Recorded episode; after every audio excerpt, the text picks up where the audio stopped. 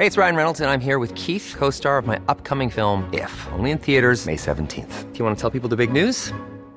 All right, I'll do. Sign up now and you'll get unlimited for $15 a month in six months of Paramount Plus Essential Plan on us. Mintmobile.com slash switch. Upfront payment of $45 equivalent to $15 per month. Unlimited over 40 gigabytes per month. Face lower speeds. Videos at 480p. Active Mint customers by 531.24 get six months of Paramount Plus Essential Plan. Auto renews after six months. Offer ends May 31st, 2024. Separate Paramount Plus registration required. Terms and conditions apply if rated PG. Las noticias de la tarde con Jesús Martín Mendoza en Heraldo Radio.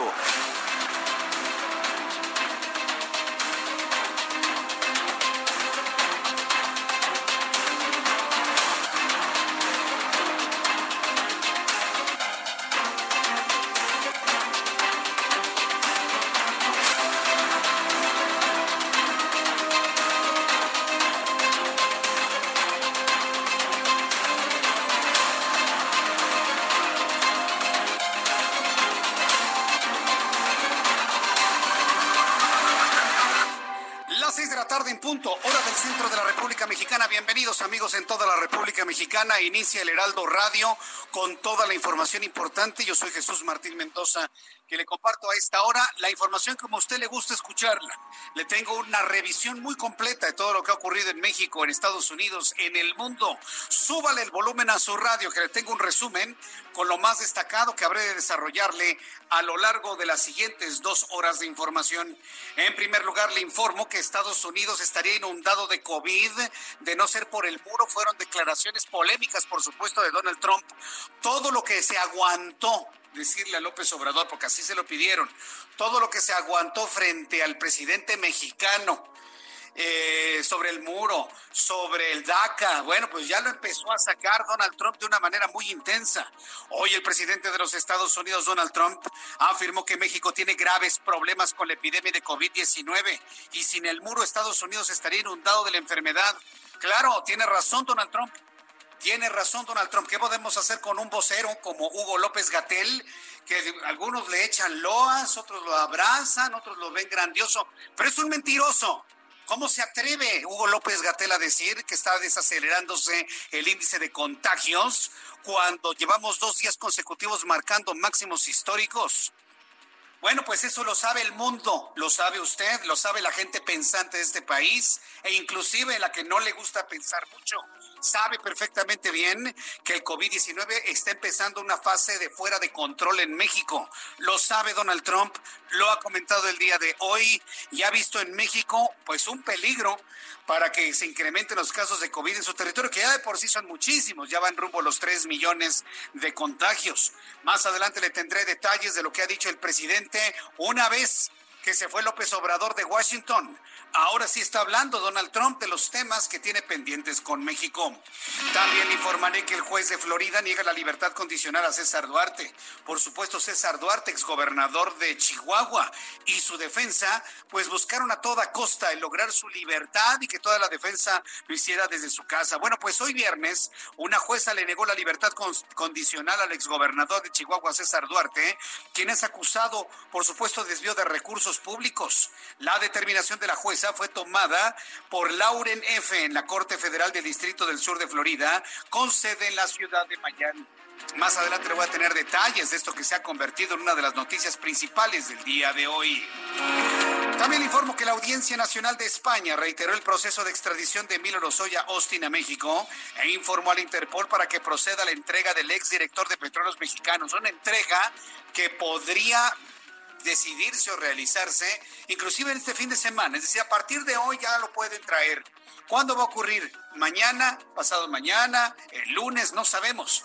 Pero a partir del día de hoy corren 30 días para que México se traiga a Emilio Lozoya, que él es el que quiere venir a México. Quiere venir a México para seguramente echar de cabeza a más de uno. Le digo que eso se va a poner muy, muy interesante sin duda alguna. En otra de las noticias importantes que se han eh, destacado el día de hoy, El presidente de México, Andrés Manuel López Obrador, refrendó su compromiso con los padres de los estudiantes desaparecidos de Ayotzinapa de conocer la verdad e identificar los responsables eh, materiales. Platiqué hoy con Pidulfo Rosales, quien es el abogado de las familias. Conversé con él en el Heraldo Televisión y esto fue lo que me dijo. Lo que los padres hicieron hincapié es que la investigación debe de continuar. La búsqueda de sus hijos debe continuar hasta dilucidar a cabalidad el paradero de todos y cada uno de ellos.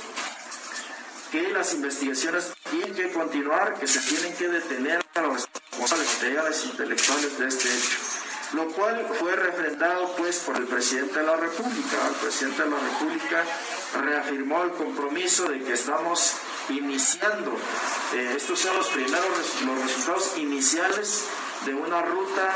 Rosales. Él es Vidulfo Rosales, quien es el abogado. Le voy a presentar un audio que se escuche aún mejor. Pero bueno, en la, en la charla que sostuve con él el día de hoy, pues reconoció que el asunto principal y central de los desaparecidos de Ayotzinapa sigue sin moverse. ¿eh? ¿Cuál, es, ¿Cuál es el hecho central? Que los mataron, que los desaparecieron que fueron capturados por la policía local, que fueron entregados a, grupos de narcotráfico eh, contrarios, que esos grupos los mataron, los incineraron lo único que ha cambiado es que se ha encontrado que no nada más fue en el basurero de Cocula, sino que los cuerpos fueron diseminados en varias partes. Y Vidulfo Rosales me dice que hay la participación de otros grupos policíacos, otros grupos policíacos de otros municipios del estado de Guerrero. Eso, créame que sí es nuevo, aunque se me antoja sumamente complejo cuando el entorno en el que iban a entrar en acción los 43 de Ayotzinapa era para dar en la torre al informe de gobierno, al informe que estaba realizando la esposa del señor Abarca, el presidente municipal de Iguala. Pero bueno, finalmente eso es lo que, según esto, han encontrado. Pero el hecho central no se ha movido. Y eso se lo quiero decir aquí en el Heraldo Radio. La verdad histórica de los 43 de Ayotzinapa se mantiene. ¿Y cuál es esa verdad histórica? Que los capturaron, los entregaron a grupos antagónicos del narcotráfico, que los mataron y los incineraron. Ya si fue en el río Cocula o fue en otro, perdón, el basurero de Cocula o en otro lado, esos ya son elementos adicionales que ha reconocido Vidulfo Rosales que se han empezado a sumar a esta importante investigación. Le voy a tener todos los detalles de esto más adelante aquí en el Heraldo Radio. También le informo que Julio Santaella, presidente del Instituto Nacional de Estadística y Geografía, informó este viernes a través de sus redes sociales que dio positivo a COVID-19 Julio Santaella, el presidente del INEGI. También le informaré que el gobierno de la Ciudad de México anunció la implementación de un nuevo programa con el que pondrá semáforo rojo a las colonias con más casos de COVID-19, a pesar de que la capital del país permanecerá en semáforo naranja la próxima semana. Esto fue lo que dijo Claudia Sheinbaum. La ciudad eh, permanece la próxima semana en semáforo naranja con las actividades que ya habían sido establecidas previamente para eh, iniciar su actividad con el porcentaje que ya habíamos dicho y las reglas sanitarias que habíamos establecido. Y la Organización Mundial de la Salud hizo un llamado de advertencia por la decisión de algunos países como México de reabrir sus economías pese a las altas cifras de contagios diarios de COVID-19, pues esto podría tener consecuencias fatales para la salud pública. La Organización Mundial de la Salud está advirtiendo sobre desconfinamientos apresurados en México, pero por orden del presidente que no cree en el COVID, López Obrador no cree el coronavirus, no sé si usted lo sabía. No, no, él no cree, él piensa que es una mentira, que esto es un asunto de los países del primer mundo. Él no cree. Por órdenes de él, y por supuesto los gobernadores, hasta la jefa de gobierno no están de acuerdo, ¿sí? Ha estado promoviendo esta, esta apertura. Deberá ver el centro de la Ciudad de México, atestado de gente hay, pero verdaderamente una conglomeración en el centro verdaderamente preocupante. ¿Qué es lo que pasa en México? En el momento de mayor peligro, la gente está en las calles. De, verdad, ¿por qué no se entiende?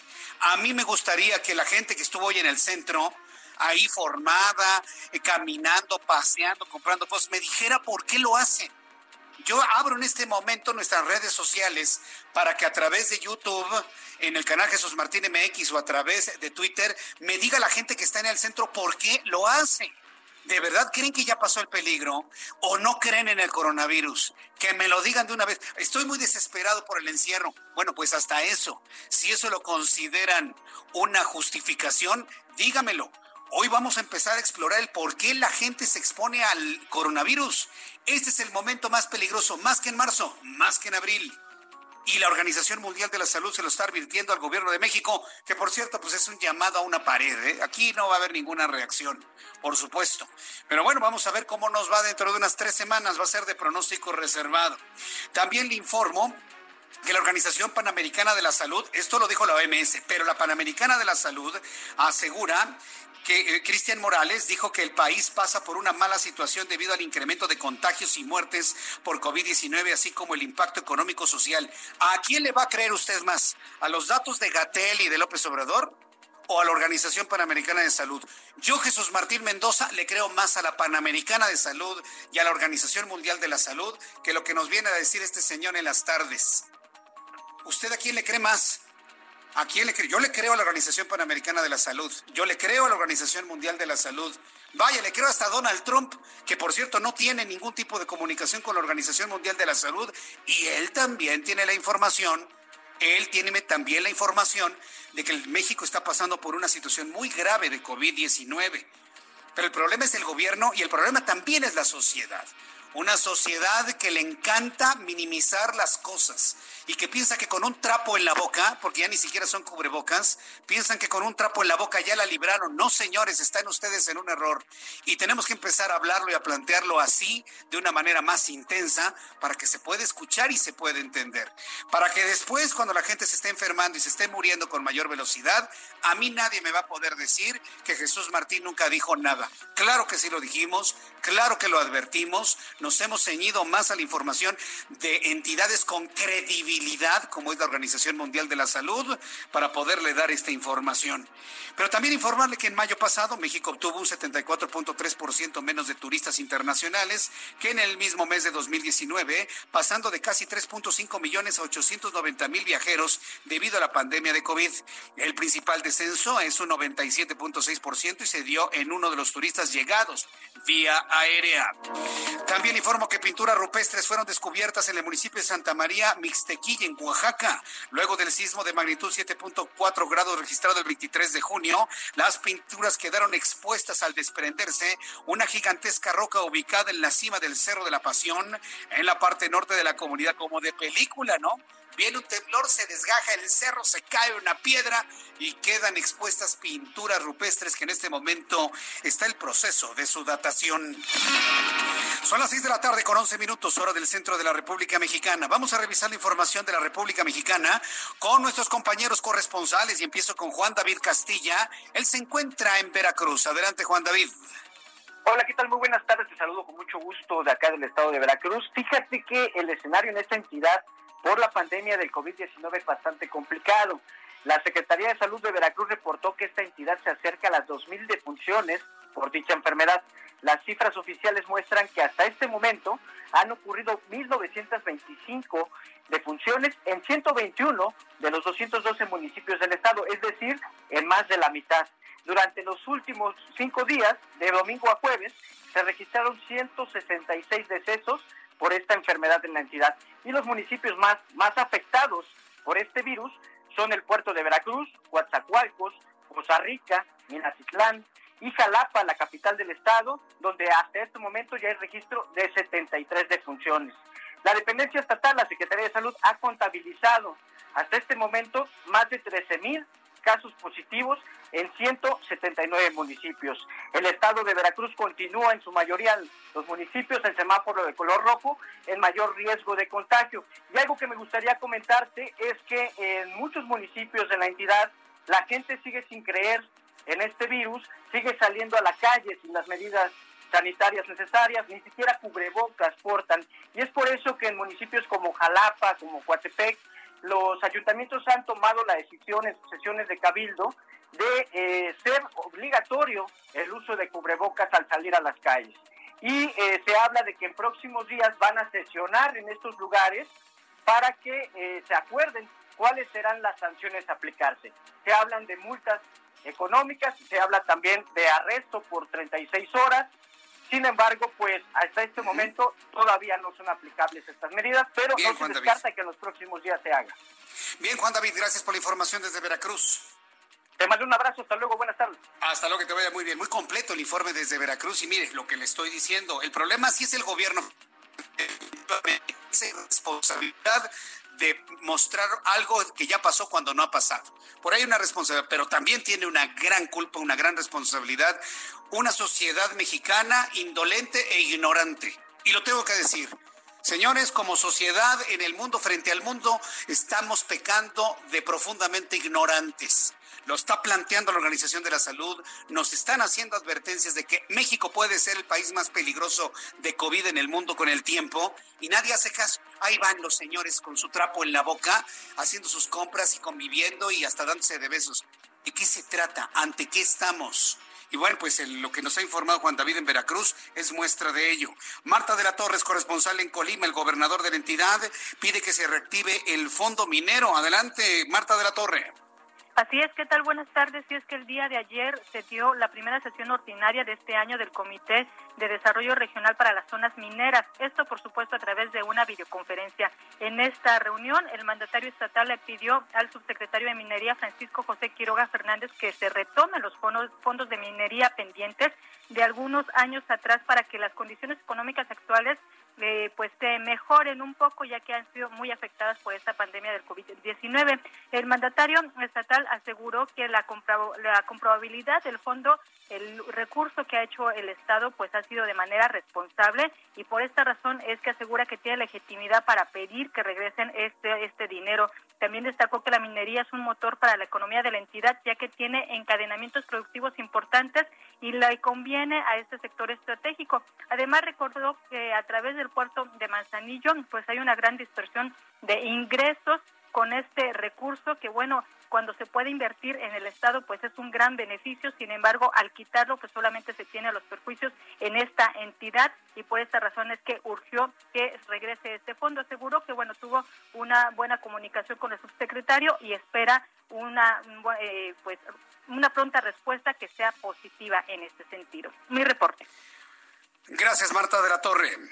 Gracias, buenas tardes. Karina Cancino es nuestra corresponsal en Nayarit. Adelante, Karina.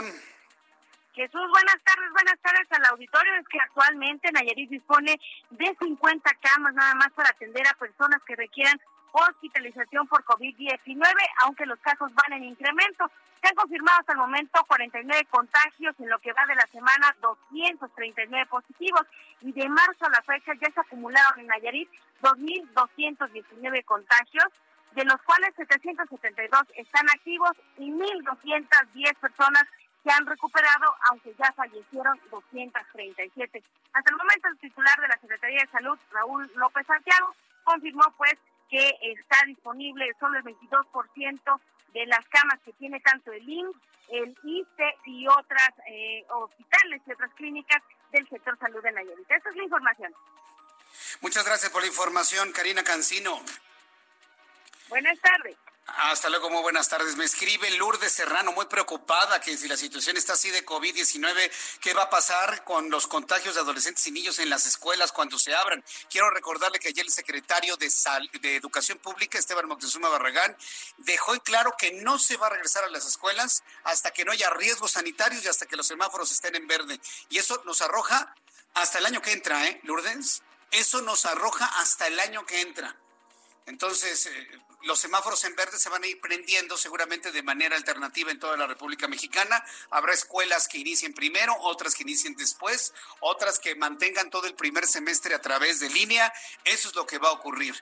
Pero independientemente de eso, usted tiene que evaluar junto con la Asociación de Padres de Familia de su escuela, maestros y directores en escuelas públicas y privadas, la conveniencia de regresar a clases. Estamos hablando de la salud de los papás, porque a lo mejor los niños se enferman, pero no van a tener la sintomatología. Los niños y los adolescentes van a llevar el virus a sus casas y se van a enfermar los padres, los tíos y los abuelos y podrían morir.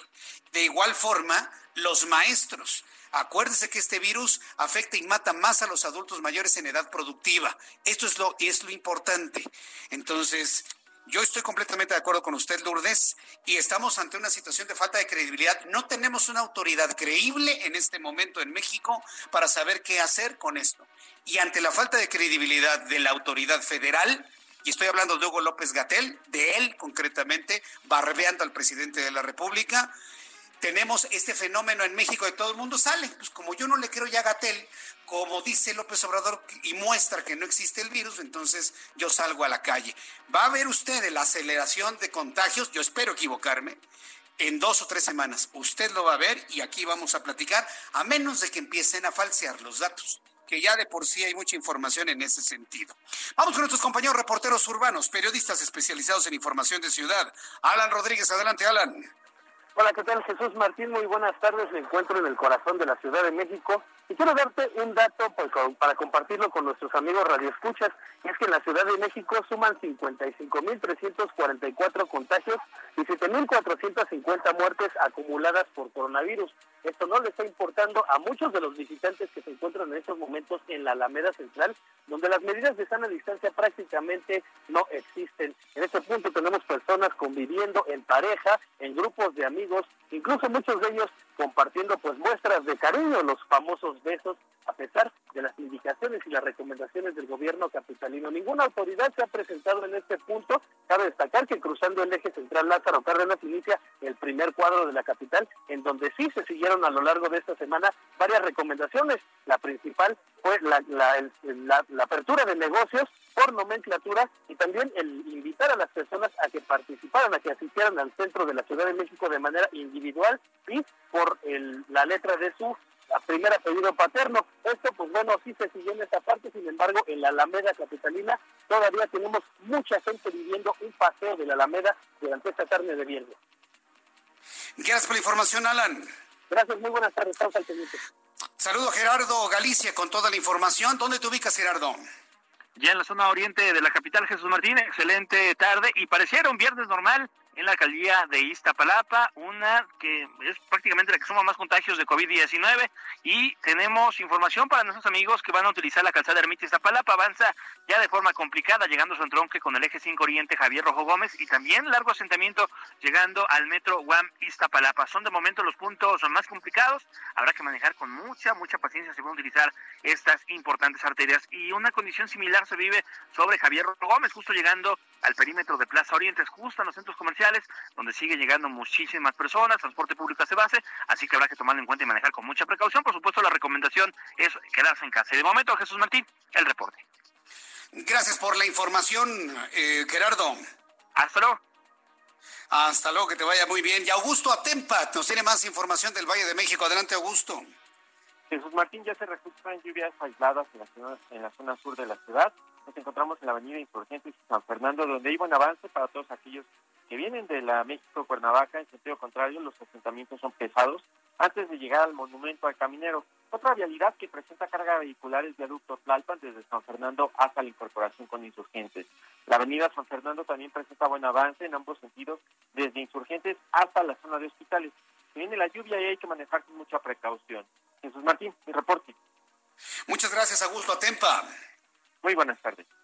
Muy buenas tardes. Bueno, tenemos un viernes muy completo, tenemos un viernes muy nutrido de información, así que no se separe ni un solo minuto de El Heraldo Radio, que le tengo toda la información importante de este día. Pero antes vamos a hacer un, vamos a parar en la historia para poder revisar qué es lo que ocurría un día como hoy, 10 de julio, en México y el mundo. Abraham Arreola.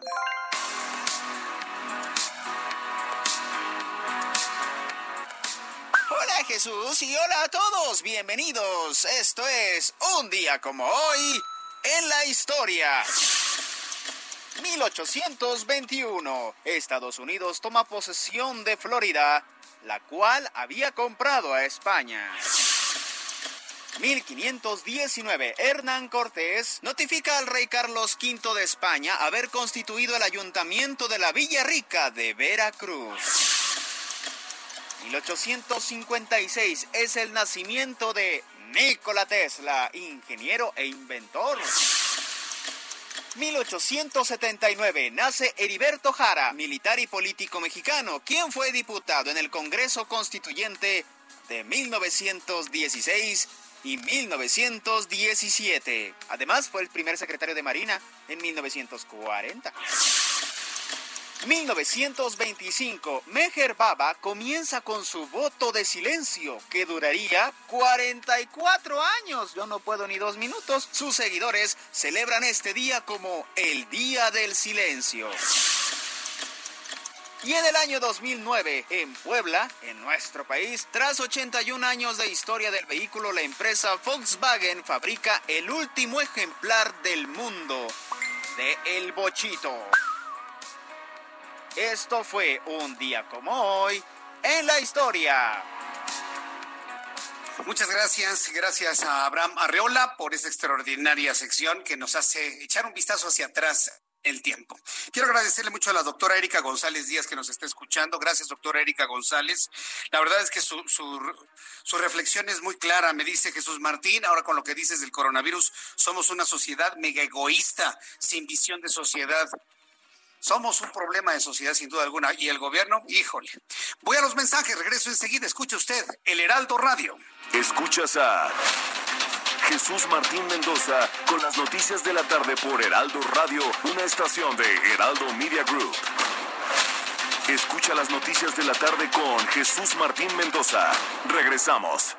Muy buenas tardes amigos, qué gusto saludarlos y muchas gracias por este espacio para poder platicar con todos ustedes, el público de Jesús Martín Mendoza, del cubrebocas KN98. Hay muchos en el mercado con diferentes nombres, pero este en especial tiene cuántas capas, Adri Rivera Melo, ¿cómo estás? Mi querida Moni, muy buenas tardes a ti y a todos nuestros amigos radioescuchas. Pues sí, como tú bien dices, este cubrebocas KN95 tiene cinco capas de alta protección. O sea, no estamos hablando ni de, ni de dos ni de tres. Cinco capas de alta protección.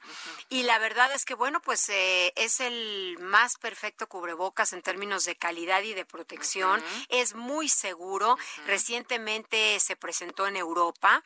Y bueno, pues yo quisiera empezar ya dando el número telefónico para que empiecen a llamar al 800 230 repito, 800 230 o nos pueden visitar también en hospitalar.mx, ordene este cubrebocas KN98 y en la compra de un paquete con cinco cubrebocas KN98 reciben otros cinco KN98 completamente gratis. Mm. Esto hace que prácticamente el precio del mejor cubrebocas que pueda comprar sea al mismo precio que un cubrebocas de calidad mediana. estás comprando uno excelente, el mejor. El mejor, definitivamente. Pueden entrar, les recuerdo, a hospitalar.mx para que adquieran el mejor cubrebocas que podrá encontrar en el mercado. Y bueno, eso no es todo, porque si hacen su compra y pagan con tarjeta bancaria, van a recibir un regalo con valor de más de mil pesos. Ay, en productos de salud. Es correcto. Muy en bien. productos hospitalar, que Ah, son los mejores. Lo mejor, por favor, ya háganos caso. Ah, Llamen en este momento, ¿vale? Así es, el número es el 800 mil Repito, 800 mil para que se lleven este cubrebocas que de verdad los va a mantener muy protegido. En la compra de un paquete con cinco, reciben otros cinco completamente gratis. Así es. Y además, si pagan con tarjeta, reciben un regalo con valor de más de mil pesos. ¿Qué más? ¿Qué, más? quieren? Miren, la verdad es que estamos garantizando un 100% de protección para todos nosotros en esta pandemia que va para largo. Así es, definitivo. Ay, bueno, pues a llamar 800 mil. Mil. Muy bien, gracias Adri. Gracias. Regresamos, amigos.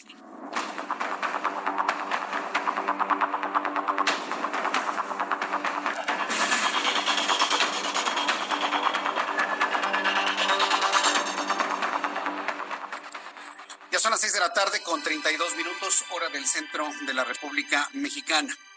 Se ha desatado una discusión muy interesante a través de nuestras formas de contacto entre usted y yo.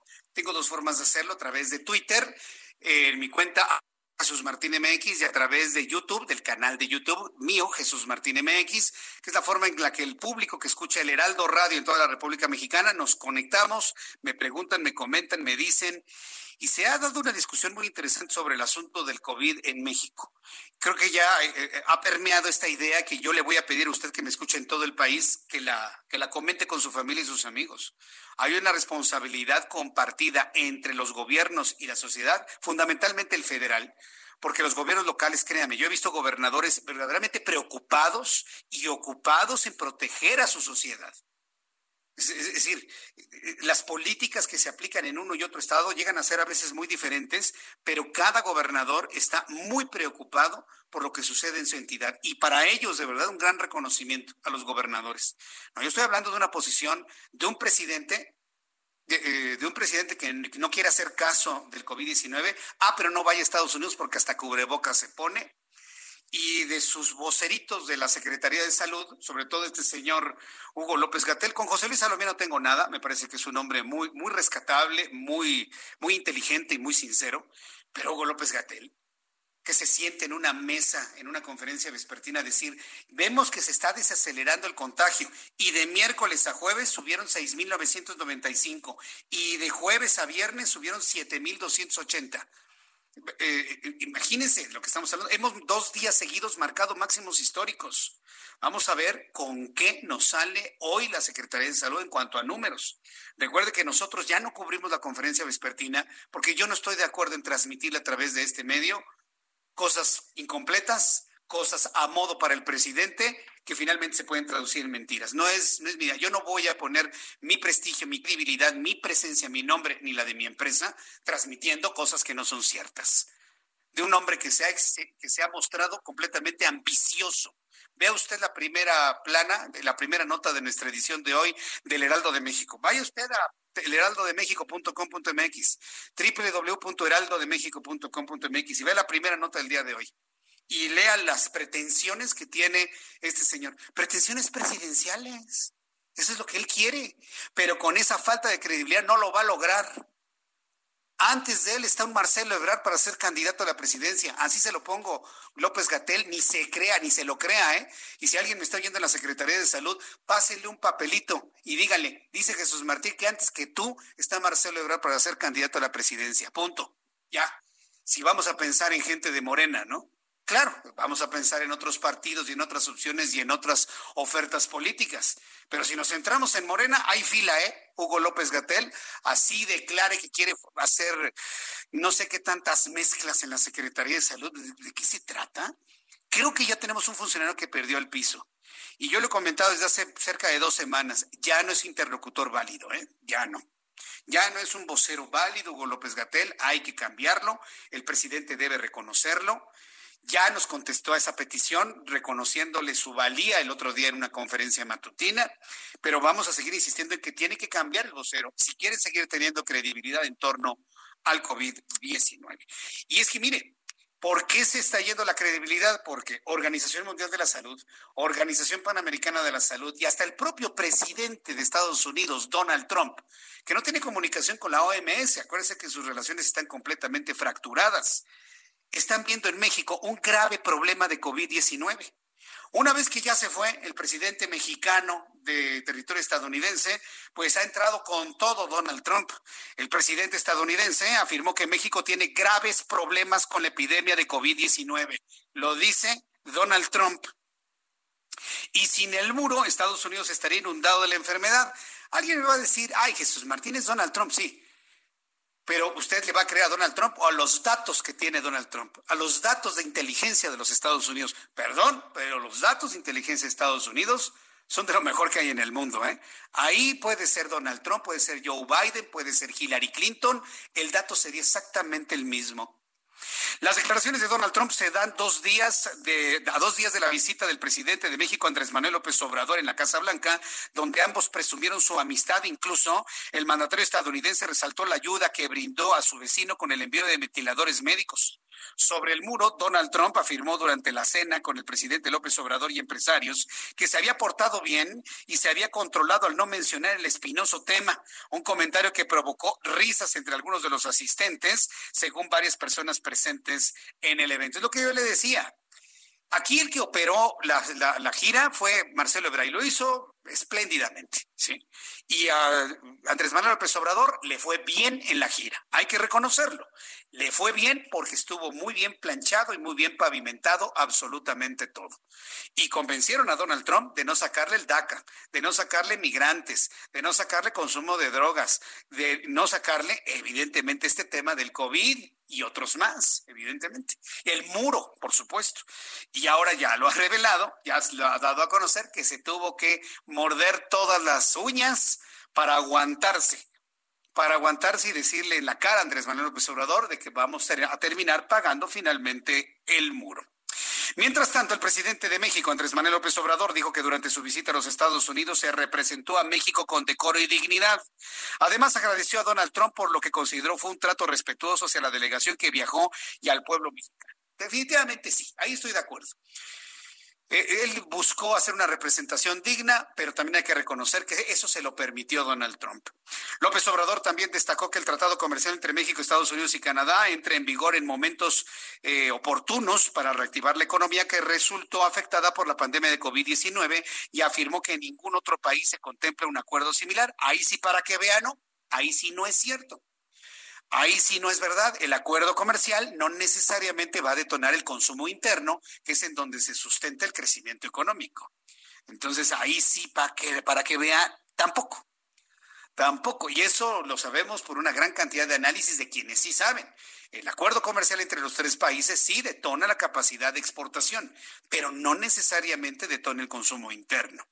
Mientras tanto, el presidente de la Confederación de Cámaras Nacionales de Comercio, Servicio y Turismo, la Concanaco, José Manuel López Campos, consideró que uno de los efectos que deberían esperarse de la visita que hizo el presidente López Obrador a su homólogo de Estados Unidos, Donald Trump, es que se reduzcan los ataques hacia los mexicanos.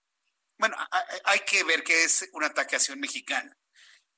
Un ataque es atraparlo cuando está entrando de manera ilegal y regresarlo a México. Ese es un ataque. Yo creo que hay que definir eso. El ataque es que nos diga que somos violadores, corruptos y no sé qué tanto. Bueno, pues está bien que no nos falta el respeto porque hay gente que no somos así. Pero que definan muy bien qué es lo que no se quiere que diga Donald Trump. Hasta el momento se han hablado de esos insultos muy al principio de su administración, es más, en sus tiempos de campaña. Pero en el último tiempo yo no he leído o escuchado algo similar por parte del presidente de los Estados Unidos. Aquí lo importante es que se lleguen a acuerdos para que ellos terminen pagando el muro que ellos quieren construir. Pero bueno, eso fue lo que comentó el presidente de la Concanaco en torno a este asunto. Ya son las seis de la tarde con 40 minutos hora del centro de la República Mexicana. Dígame usted con franqueza, si le ha resultado a usted interesante el asunto de la detención del exgobernador de Chihuahua, César Duarte, allá en Florida. Se lo pregunto por lo siguiente, porque he notado en cuanto a eh, la trascendencia de la información, he podido percibir que a algunas personas el asunto como que no les, no les mueve absolutamente nada. Tomando en cuenta que, bueno, pues de gobernadores emanados del PRI, pues se puede esperar eso, pero en realidad a usted le interesa ¿Realmente usted se detiene en la calle para escuchar todo lo que tiene que ver con el asunto de la detención de César Duarte? Hay personas que me dicen, claro que sí, Jesús Martín, por supuesto.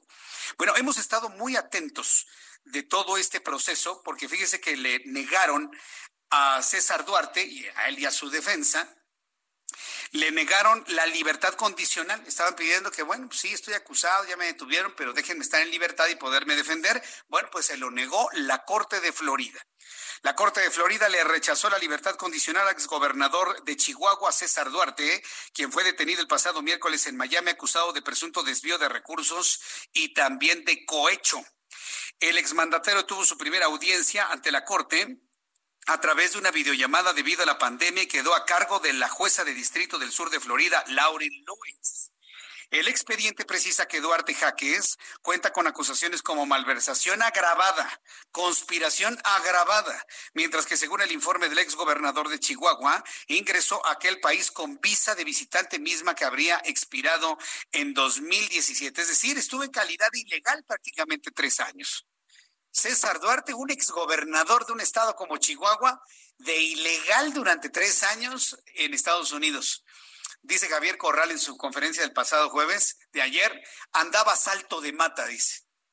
Bueno, ese ya es muy domiguero y coloquial, pero lo grafica perfecta. Anduvo a salto de mata, de ilegal durante tres años es finalmente lo que se sabe. Las noticias de hombres de anteriores regímenes detenidos y que están esperando la extradición se han convertido en las noticias más importantes durante esta semana. En este momento varias personas me dicen que eso de Duarte, que eso de Emilio Lozoya es una verdadera cortina de humo para dejar de hablar de lo más importante en México, que tiene que ver con las muertes por COVID, el asunto económico, financiero y la falta de empleo en México. He, he leído algunos comentarios en ese sentido y bueno, pues Yo podría conceder verdad a eso. ¿eh? Por eso yo siempre le he dicho, aquí no vamos a dejar hablar del COVID. ¿eh? Aquí no vamos a dejar hablar de los muertos, de los contagiados, de la curva ascendente. Aquí no vamos a dejar hablar de eso. Ni de la falta de empleo, ni de las empresas que están tronando, ni de la gente que están corriendo, ni del incremento en la cartera vencida de los bancos. Nada de eso. ¿eh? No vamos a dejar hablar de esos temas así nos metan todos los temas coyunturales, el asunto del COVID siempre será un asunto primordial, esencial, principal en nuestra agenda informativa aquí en el Heraldo Radio, para que usted esté tranquilo de que aquí va a encontrar la información que usted está buscando. Dice Iván Salas, dice, no es una cortina de humo, Jesús Martín. Yo pienso que la nota, Iván, es muy clara la de César Duarte y la de Emilio Lozoya también. Y sobre todo lo de Emilio Lozoya se va a convertir en algo verdaderamente interesante porque él es el que está pidiendo regresar a México y seguramente va a despepitar, como se dice popularmente, va a hacer cada revelación que mire, yo estoy esperando su llegada. Podría ocurrir este fin de semana, ¿eh? podría ocurrir este fin de semana. Hay que estar muy atentos de los servicios informativos de radio, televisión, prensa y web del Heraldo Media Group. No, no se quede usted al margen de todo lo que Heraldo Media Group le ofrece a través de radio, televisión, prensa, web sobre esto. Estamos precisamente en guardia permanente en España, en México, para saber el momento mismo de la llegada de Emilio Lozoya. ¿Por qué le digo esto? Porque España ha dado luz verde a la Interpol para extraditar a Emilio Lozoya a México. La sección segunda de la Sala Penal de la Audiencia Nacional de España declaró la firmeza del auto de extradición de Lozoya y ha informado a la Interpol para que proceda a la entrega del exdirector de Petróleos Mexicanos reclamado por las autoridades mexicanas para que aclare su situación y su involucramiento en los casos Oderbrecht y agronitrogenados. Con lo anterior, a partir de este momento, México puede recoger en Madrid a Lozoya México es el que tiene que ir a recogerlo, a menos de que el presidente le quiera pagar un boleto de avión, vuelo comercial, ¿no? Ya sabe cuál es el estilo. Utilizan los aviones oficiales para trasladar a delincuentes y a expresidentes socialistas como Evo Morales, pero el presidente de la nación se transporta en vuelo comercial poniendo en riesgo a gente inocente. Son, casos verdaderamente inexplicables, pero que seguramente la historia habrá de, retomarlo alguna vez. Con lo anterior, a partir de este momento, como le digo, México puede recoger en Madrid a los Oya. Es eh, el periodo que tiene México para ir a recogerlos de 30 días. Pero esto se va a acelerar, le digo, va a ser en estos días o inclusive la próxima semana. Esta extradición fue simplificada por parte de la Audiencia Nacional Española, ya que ni siquiera fue necesario que su entrega tuviera el visto bueno final del Consejo de Ministros del país. Ya son las seis de la tarde con 46 minutos, las seis de la tarde con 46 minutos, hora del centro de la República Mexicana. Bueno, dos que estamos... Mientras tanto, y estoy a la espera de la actualización de los datos de COVID-19 por parte de la Secretaría de Salud para ver cómo quedaron el día de hoy. Otro asunto que también se ha convertido en coyuntural, sacar prácticamente y desempolvar el caso de los muchachos desaparecidos de la normal de Ayotzinapa, allá en el estado de Guerrero. Eh, se ha retomado todo esto desde la Fiscalía General de la República en el momento en el que la semana pasada Alejandro Gertzmanero pues habló de la detención del Mochomo, habló de la ubicación de un resto que finalmente fue confirmado como perteneciente de uno de los jóvenes desaparecidos. Bueno, después de todo este cúmulo de información que se ha generado desde la semana pasada y esta misma, el presidente Andrés Manuel López Obrador se reunió con los papás de los 43 jóvenes desaparecidos, estuvo Vidulfo Rosales, que es el abogado de las familias, intercambiando puntos de vista e información sobre este asunto. Paris Salazar estuvo muy atento de este encuentro. Te escuchamos, Paris Salazar, adelante. Muy buenas tardes.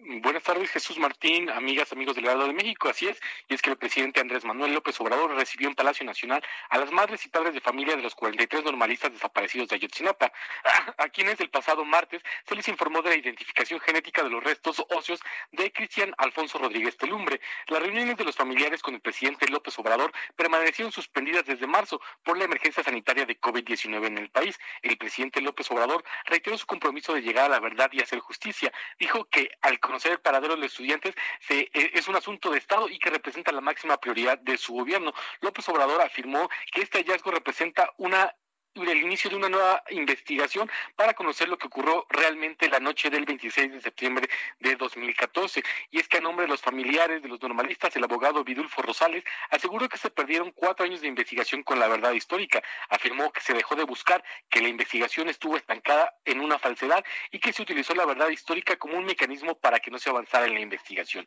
También señaló que los, que los nuevos hallazgos y las órdenes de aprehensión eh, marcan una ruta diferente para conocer el paradero de los normalistas desaparecidos. Vidulfo Rosales dijo que hoy se tiene certeza de que se está investigando y adelantó que se siguen varias líneas de investigación, mientras que el director del Centro Agustín Pro Juárez de Derechos Humanos, Santiago Aguirre, señaló que la investigación significa un paso hacia adelante y que confirma que se le mintió a los padres de familia y a México. Santiago Aguirre dijo que los padres de familia le expresaron al presidente López Obrador que prefieren la verdad, aunque duela, que las mentiras que les, antes les dijeron. Y bueno, eso es parte de lo que, eh, lo que se suscitó esta mañana en Palacio Nacional. Jesús Martín. Muy bien, pues eh, muchas gracias por la información, Paris Salazar. Buenas tardes. Hasta luego, muy buenas tardes. Bueno, mire, el contacto que tuvo el presidente hoy con los padres de los muchachos desaparecidos de Ayotzinapa, en realidad fue un trámite político necesario. Es eh, mantener esa esperanza de justicia. Yo me quedo más bien con las declaraciones de Alejandro Encinas en su conferencia de hace unos días, ¿se acuerdan, no? Donde él comentaba, yo no voy a generar falsas esperanzas, no vamos a caer en nuevas mentiras, ni vamos a crear falsas esperanzas. Eso que dijo Alejandro Encinas, la verdad me parece que es de lo más inteligente, lo más justo que se ha dicho de esta, entre comillas, nueva investigación. Y digo entre comillas, nueva investigación porque la verdad no ha cambiado lo esencial.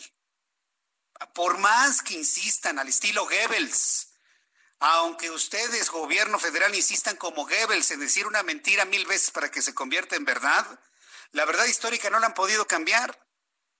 La verdad histórica del sentido de que los jóvenes fueron capturados por la policía, entregados al narcotráfico, asesinados e incinerados, eso no lo han podido cambiar. Y esa es la verdad histórica. No, es que no fue en el basurero de Cocula.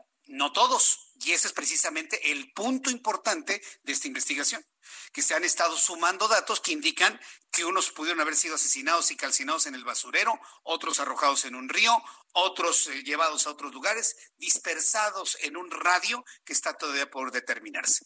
Eso podría ser lo nuevo, pero el asunto esencial, primordial, eso no ha cambiado, ¿eh?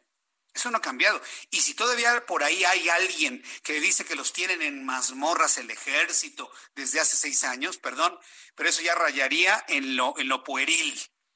Eso lamentablemente no es así. Toda la evidencia indica tristemente y lamentablemente que los jóvenes fueron asesinados porque se metieron en un territorio de narcotráfico que no era de ellos y fueron entregados. Y esa parte de la verdad histórica no ha cambiado. ¿eh? Y eh, por el contrario, de manera política, están buscando a un Tomás Herón, que sí tiene su responsabilidad por no haber hecho bien un trabajo, pero él no los mató, ¿eh?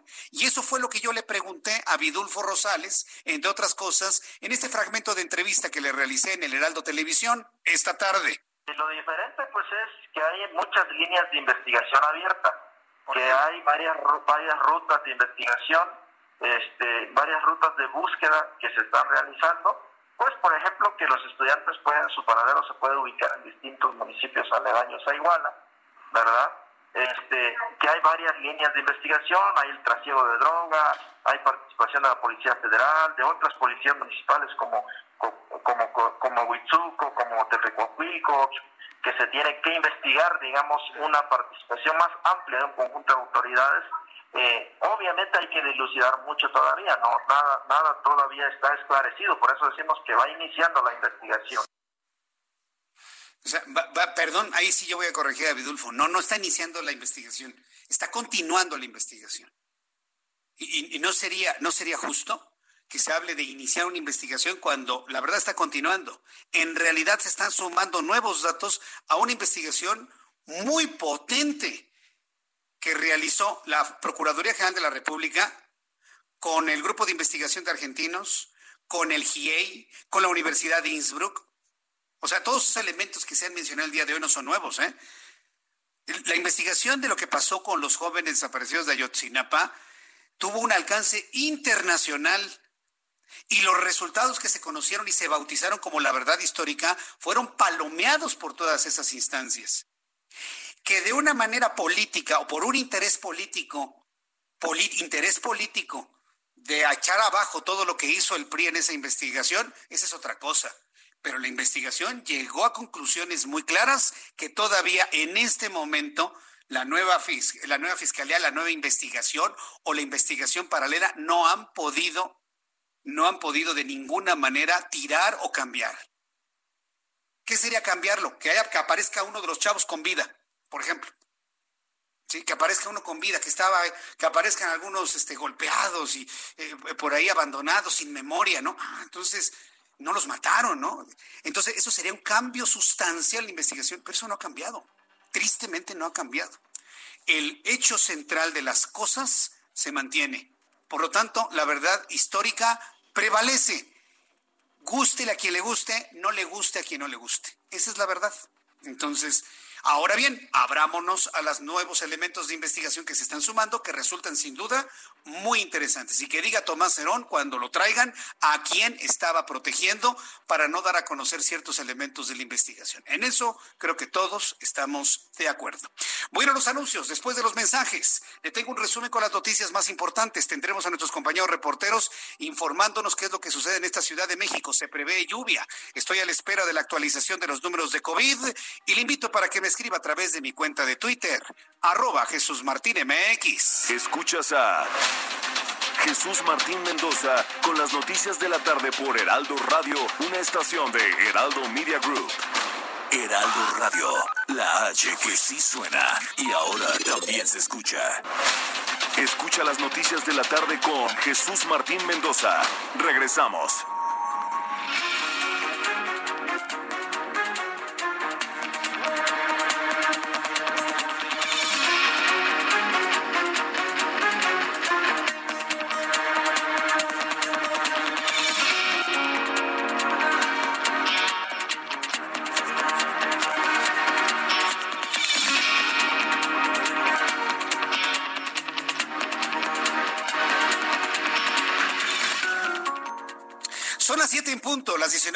19 horas en punto hora del centro de la República Mexicana.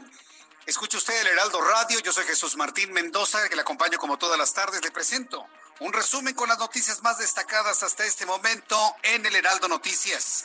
Le informo que se ha desplomado una avioneta en Reynosa, Tamaulipas. Una avioneta tipo Cessna se desplomó esta tarde en la salida de San Fernando de Reynosa, Tamaulipas. La aeronave cayó en una parcela y se desconocen los motivos del accidente. Sin embargo, trasciende que una falla mecánica obligó al piloto a realizar un aterrizaje de emergencia. Autoridades locales detallaron que los tres tripulantes lesionados fueron llevados a diferentes hospitales de la zona por paramédicos de protección Civil de Reynosa. Están vivos los tripulantes de la aeronave y seguramente comentarán muchos de los asuntos que debemos saber de lo que sucedió en una aeronave y sobre todo la forma en la que aterrizaron. Le tendré los detalles en cuanto fluya la información. Le informo que Julio Santaella, presidente del Instituto Nacional de Estadística y Geografía, informó este viernes a través de sus redes sociales que tiene coronavirus, que tiene COVID-19. Estaremos muy atentos de su estado de salud. Ha informado que se encuentra bien, que se encuentra fuerte, pero que se va a resguardar. También le informo que Andrés Manuel López Obrador, presidente de México, refrendó el compromiso con los padres de los 43 de Ayotzinapa. Alejandro Encinas, él comentó que no habrá falsas expectativas. El presidente López Obrador refrendó su compromiso con los padres de los estudiantes desaparecidos de Ayotzinapa para conocer finalmente lo que pasó después de que los asesinaron, porque bueno, pues lo demás ya se sabe sino que saber finalmente cómo van los datos nuevos de esta investigación. Y también informo que Rey Isaac, señalado como el principal distribuidor de droga en la capital de la República al servicio del grupo Fuerza Antiunión Tepito, fue detenido tras un cateo en calles de la colonia de Ciudad Esteca en Ecatepec de Morelos, en el Estado de México, como parte de acción de inteligencia entre autoridades del Estado de México y de la capital. Rey Isaac, como se le conoce, agente de la Policía de Investigación de la Ciudad de México durante nueve años, fue destituido en noviembre de 2019 y fue detenido junto con otro hombre. Eso es lo que siempre se ha dicho, ¿no? Los que estuvieron en la policía se van a la tiendita de enfrente ¿Me entiende, no? Y ahora pues a delinquir, a hacer lo que no pudieron hacer mientras eran servidores públicos. También informo que el gobierno de la Ciudad de México pondrá en semáforo rojo a las colonias con más casos de COVID-19 a fin de evitar una mayor propagación del virus. En las colonias que regresen al semáforo rojo se prohibirán los tianguis y el comercio en la vía pública, pero para afectar lo menos posible a los comerciantes se va a ampliar el programa de microcréditos de 10 mil pesos con requisitos mínimos y 100 pesos digital. También informo que el doctor Michael Ryan, jefe del programa de emergencias de la Organización Mundial de la Salud, afirmó que la situación actual es imposible erradicar el SARS-CoV-2 eh, Mike Ryan, médico, dijo que hay que estar preparados para avanzar o retroceder en la reapertura de los países, según lo que indiquen los datos, y aceptar el hecho de que nuestra situación actual es muy poco probable que podamos erradicar o eliminar el virus, por lo que insistió en que existe un riesgo de que terminar el confinamiento de un país de enfermedad pueda recuperarse. Le recuerdo que este programa de noticias ya no pierde su tiempo con la conferencia vespertina de COVID-19. Así que si usted quiere escuchar un programa de noticias que ya no pierde el tiempo en esa conferencia vespertina, quédese con nosotros aquí en el Heraldo Radio y dígale a sus amigos, dígale a sus vecinos, dígale a sus conocidos, dígale a su familia. En el Heraldo Radio esta hora ya no pierden el tiempo con las conferencias vespertinas y vamos a escuchar otro tipo de cosas, pero claro, vamos a estar muy atentos de la actualización de los números de contagios, de fallecidos, de sospechosos, de activos, las personas que se suman a la lista de fallecidos, el índice de mortalidad, todo eso, pero vamos a tener una vez que fluya la información. Le saluda Jesús Martín Mendoza y le invito para que siga con nosotros.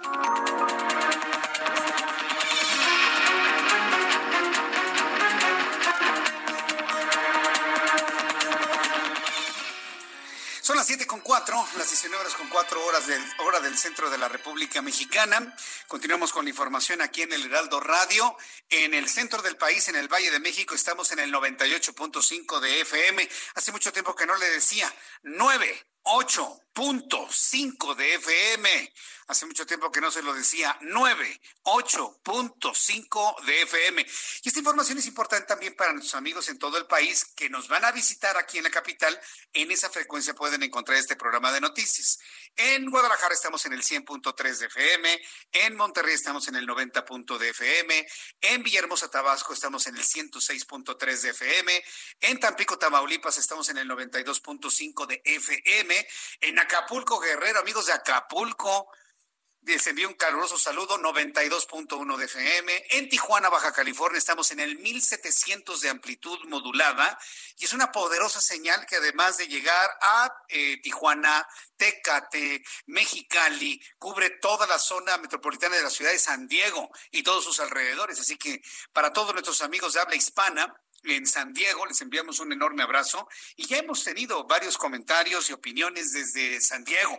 Muchas gracias por estar al pendiente de nuestro programa de noticias. Saludos a nuestros compañeros reporteros urbanos. Empiezo con mi compañero Alan Rodríguez. Adelante, Alan. Buenas tardes.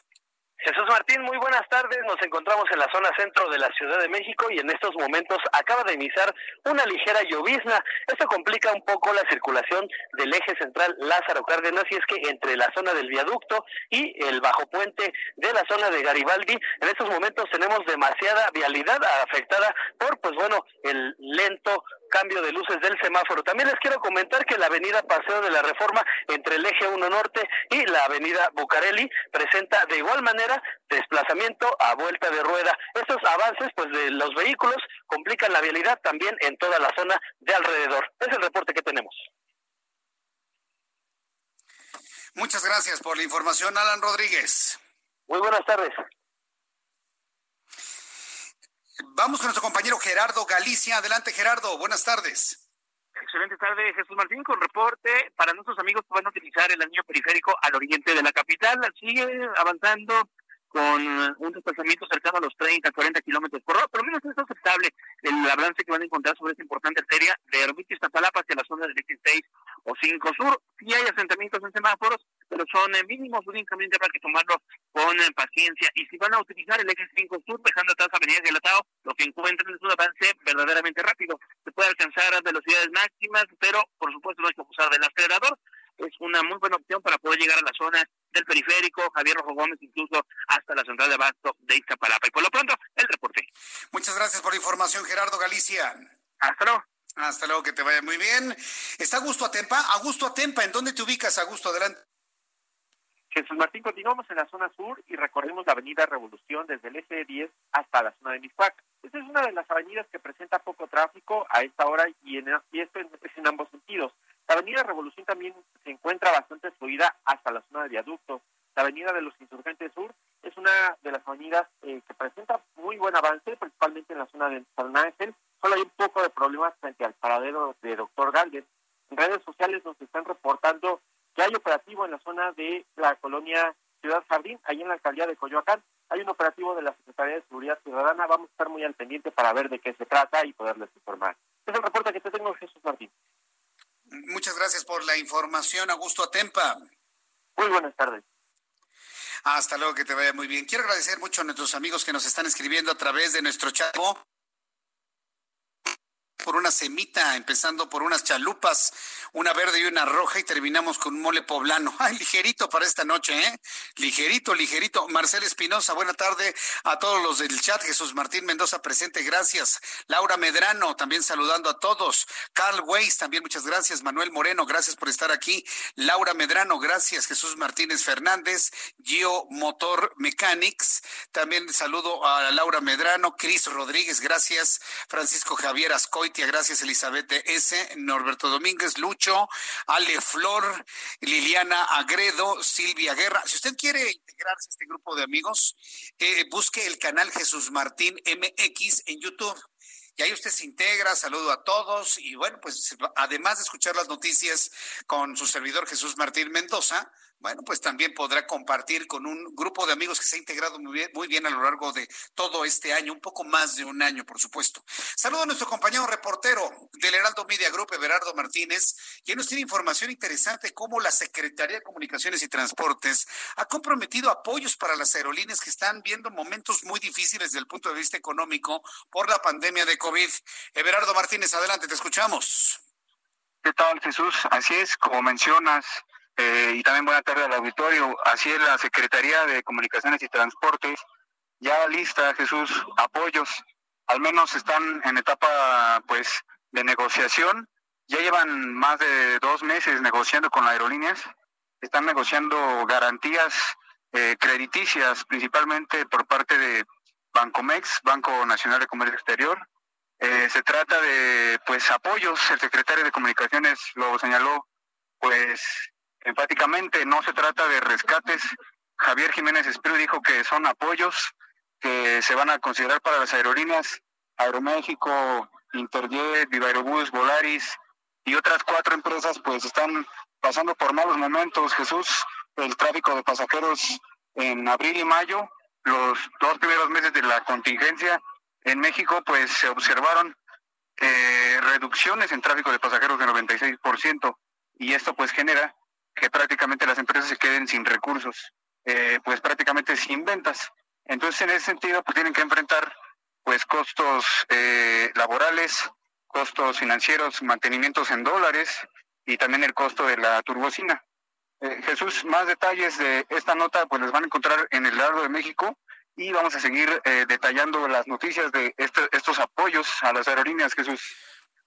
Muy bien, Everardo, pues estaremos muy atentos leyendo y compartiendo con el público esta estrategia en donde noto el cuidado, ¿no? De, un Jiménez es decir, no, no, no es un rescate, es un apoyo, es lo mismo finalmente, es tratar de que no, que, que no se caiga una empresa para preservar empleos y bueno, pues con eso estaría cumpliendo su objetivo el gobierno. Everardo, muy atentos a tu nota del día de mañana. Muchas gracias, Everardo. Muchas gracias, Susi. Buenas tardes, auditorio. Muy buenas tardes, que te vaya muy bien. Yo, yo le voy a ir compartiendo toda esta estrategia de la Secretaría de Comunicaciones y Transportes.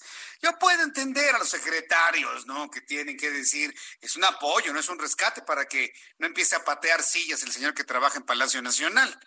Eso lo puedo entender perfectamente bien. Pero vaya, esta es una señal extraordinaria. Que se empiecen a abrir a apoyos a empresas y empresas de aeronavegación, aerolíneas que están viendo, viendo verdaderamente, están pasando aceite, por decirlo en estos términos, que podamos entenderlo. Mm, eh, ha bajado la demanda de vuelos en más de un 70%. Ya apenas empieza a recuperar con esta idea de detonar el turismo y demás, pero todavía los viajes esenciales no están, digamos, eh, promoviéndose con toda intensidad. Y para muestra, precisamente lo que hoy se informó entre Estados Unidos y México. México y Estados Unidos analizan prolongar hasta el mes de agosto el cierre de su frontera común para viajes no esenciales por la pandemia del COVID, una medida que se mantiene vigente desde hace casi cuatro meses. Los gobiernos de ambos países impusieron a mediados de marzo esa limitación y luego de prolongar, la prolongaron hasta mayo y junio.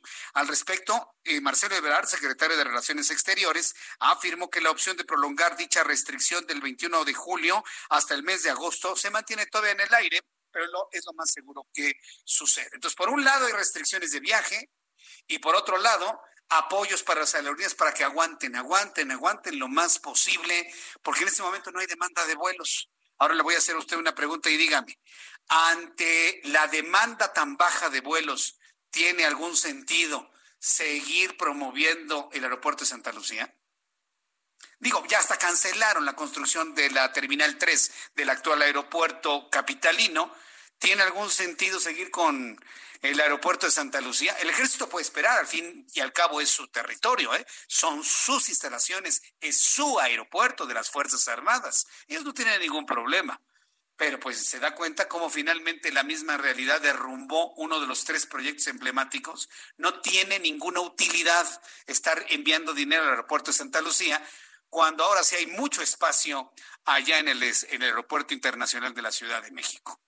Vamos a escuchar otras informaciones, pero explicadas muy sencillamente con palitos y bolitas, para poderla entender perfectamente bien, y a eso se dedica nuestro querido compañero periodista Carlos Allende. Sir Allende, bienvenido, gusto en saludarte. Señor Jesús Martín, para mí siempre es un deleite estar aquí en, en el viernes, hombre. Para nosotros también es un gran deleite. ¿Y viernes, que te quiero viernes y el cuerpo lo sabe o qué? Así es, viernes de fiar la caricia. ¿Viernes de qué? Perdóname. De, fiar la caricia. Ah, ah, ok. Sí, entendí otra cosa. Ya a veces ah. la edad no me permite entender otras cosas. No, ¿eh? está bien. Pues, digo, cada quien tiene ahí sus, su, su bagaje. Sí, ya, ya, entiendo. ¿Qué, nos vas a explicar con palitos y bolitas en esta ocasión, Miguel Carlos? Pues Bienvenido, como siempre. El tema de la semana, sin duda fue, ¿no? La visita diplomática, de alta diplomacia, de nuestro presidente a Estados Unidos. Eh, contrario a lo que muchos piensan, y luego, este, pues, como que balbucean por ahí, no va a ser ninguna reunión histórica, porque la neta es que se logró poco en términos diplomáticos. Pero eh, sí nos, nos puede llegar a, como a, molestar incluso a ciertas personas que haya sido una, una visita así, ¿no? Después podemos, si quieres, este, elucubrar y, e intercambiar un par de puntos de vista, pero yo siento que fue una muy buena visita. Al momento no he encontrado absolutamente nada que yo pueda criticar 100% convencido de lo que estoy diciendo. Pero a ver, te voy a decir una cosa, yo estoy de acuerdo contigo, inclusive tú bien sabes cuál es mi posición con Andrés Manuel López Obrador. Pero que debo reconocer. Que lo has dicho muy. Es, difícilmente es algo oculto, ¿no? sí, no, no, no es algo oculto. Y le he reconocido que fue un buen viaje. Digo, no fue, coincido contigo que no es el, viaje que se va a recordar en los libros de texto gratuitos de nuestros nietos, pero no le fue mal. Pero también porque Donald Trump también no quiso que le fuera mal. digo yo, pues, los dos fueron muy prudentes, muy diplomáticos, pues así vamos a ser amigos, a los dos nos conviene, ¿no? Total, estamos muy, muy interrelacionados.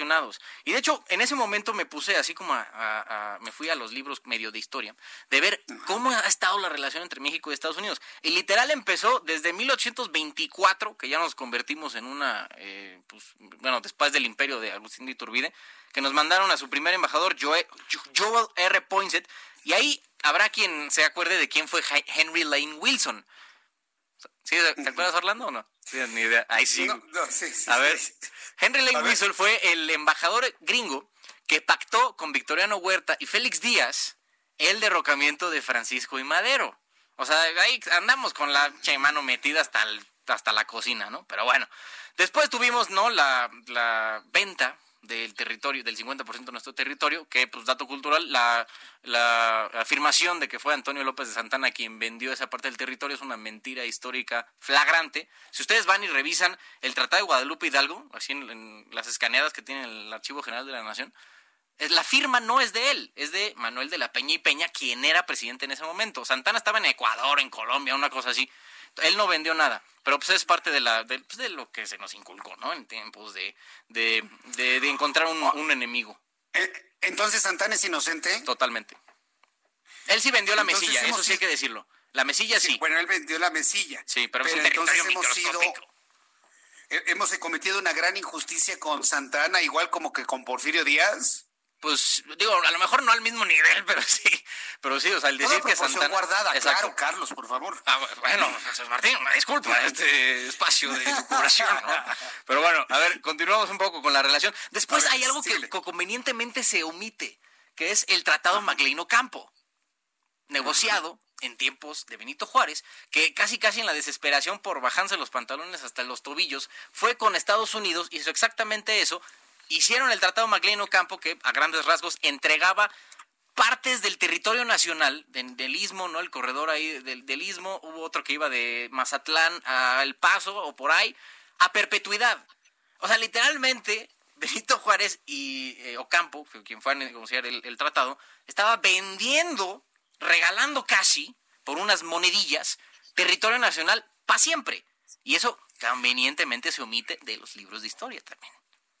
Oye, dime una cosa, ¿tú crees que el presidente sepa eso o no lo sabe? Sí, claro, hombre, o sea, mira, si tanto se jacta de saber que Benito Juárez, el mejor presidente de la historia, tiene que saber. O sea, y hay que decirlo, o sea, Juárez lo hizo porque quería tumbar a, este, ay, ¿cómo se llama este carnal? Bueno, el otro que estaba en la presidencia, ya que tuvimos dos presidentes por, por muchos años. Pero bueno, ahí hablando más, es que aquí mi apuntador se me, fue la onda durísimo, mano. Es que ya es viernes, ya saben. Pero bueno, el chiste era que quería recursos y la única forma que él tenía para, para encontrarlos era este, a través de, entregar dinero y el apoyo de Estados Unidos. Oye, no le hagas porque el de ahora también quiere recursos, man. No, no inventes. no, no, me asustes. No, no, no, no, no creo que lleguemos a tanto. Pero bueno, y luego llega el tema económico, que yo creo que ese es el que más nos debe importar y lo que seguramente influyó para la visita y que es el resultado inevitable del TEMEC. Desde 1938 exportamos a Estados Unidos casi 600 millones de pesos en productos. Luego firmamos un tratado comercial, esto eh, dato cultural, en 1942 a Estados Unidos. Y luego, ya después, el famosísimo Telecan, ¿no? que tuvimos vigente 25 años, pasamos de 42 mil millones de dólares en 1993 a 370 mil millones el año pasado. estamos hablando de un incremento de nueve veces lo que, lo que mandamos a Estados Unidos en 27 años. Y el 80% de lo que se produce y se saca de México va a Estados Unidos. Entonces, si no negociábamos, sino al menos la llevábamos medianamente bien con nuestro vecino en el Gabacho, pues sí nos íbamos a, ver negras, mano, porque, porque ahí sí, y es parte de lo que yo creo que influyó muchísimo en, este, en la, en la, pues, amistad, ¿no? Recién fundada de, de Andrés Manuel y Trump. Pero ahora, ¿qué opinas tú, Andrés? Digo, Andrés Manuel, ya te iba a decir. ¿Qué opinas tú, Jesús Martín? ¿Qué, qué? es que es nombre compuesto, es nombre compuesto y, y pues se me, pues, ya ando, pero muy, muy, muy bien. Pero ¿qué opinas? Pues o sea, ya con esa, ese contexto. Fíjate que yo estoy de, de, acuerdo contigo que la relación entre México y Estados Unidos ha sido muy, muy, muy compleja. Pero fíjate que alguna vez estuve revisando un eh, eh, un análisis sobre con quién nos ha ido mejor, porque bueno, tú, has hablado de Estados Unidos como país, como entidad, pero hay dos Estados Unidos, el Estados Unidos demócrata y el Estados Unidos republicano. Y créeme que según la historia, nos ha ido mejor con los republicanos desde el punto de vista migratorio que con los demócratas. ¿eh? Entonces ahí hay un error en cuanto a la percepción de lo bien que nos tratan los demócratas. Con Barack Obama, por ejemplo, se regresaban a nuestro país más de mil personas diarias. había, una deportación brutal, con Barack Obama. pues nadie lo sabe. Pero piensan que como Barack Obama, pues era un hombre más, más, cercano a nosotros porque era un hombre de color y no sé qué. más carismático. Está muy bien. Y no es cierto. Es cierto, entran mexicanos hoy a Estados Unidos que con tiempos de Barack Obama, pero mira, para que el público lo entienda, habría que llevarlos a contarlos uno por uno a la frontera y eso está medio como que en chino, ¿no? Sí, luego ver, verlas así las... Entonces, nos ha ido mejor con republicanos que con demócratas en cuanto a los temas migratorios, por ejemplo. y también temas que Cómo nos va la siguiente. Sin duda, y también temas económicos porque ellos son mucho más eh, del lado capitalista, ¿no? Del lado liberal, ¿no? De, de la economía y pues eso fomenta muchísimo el intercambio de mercancías, que pues sabemos ambos países pues dependen, ¿no? Del, del intercambio de mercancías, aunque pues nosotros dependemos más de ellos que ellos de nosotros. Ah, no, sí. Y Estados Unidos lo sabe, lo sabe. Ah, claro. No, nos tienen agarrado del Carlos. cuello. De arriba. ¿De dónde? ah, sí, del cabello. Sí. Ay, qué tremendos son todos, ¿eh?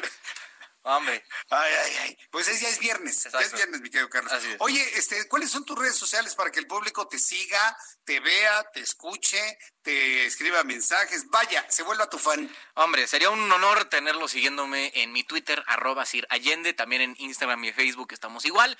Y todos los días estamos a las 6.30 de la tarde por el 10 de televisión abierta, 151 Bici y 161 The Sky.